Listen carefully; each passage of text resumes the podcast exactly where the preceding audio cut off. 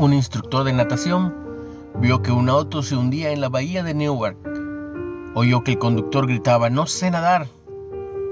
Anthony corrió a las rocas del borde de la bahía, se quitó la pierna ortopédica que tenía y saltó a rescatar al hombre de 68 años. Gracias a eso el hombre se salvó. Recuerda que nuestras decisiones son importantes. Considera al patriarca Jacob, el padre de muchos hijos, que abiertamente prefería a su hijo José.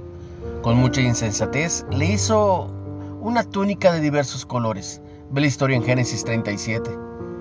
El resultado, los hermanos de José lo detestaban, lo odiaban y cuando tuvieron oportunidad lo vendieron como esclavo. Sin embargo, ¿cómo José terminó en Egipto? Dios lo utilizó para preservar la familia de Jacob y a muchos otros durante una hambruna de siete años, todo a pesar de la intención de sus hermanos de perjudicarlo. Lo que puso todo en marcha fue la decisión de José de ser íntegro y de huir de la esposa de Potifar. El resultado fue la prisión y más adelante una audiencia con Faraón.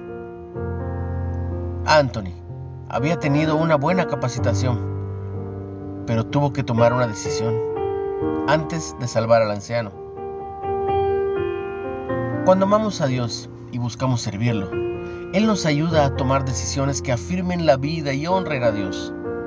Si todavía no lo hemos hecho, podemos empezar confiando en Jesús. Una reflexión de Alison Kieda.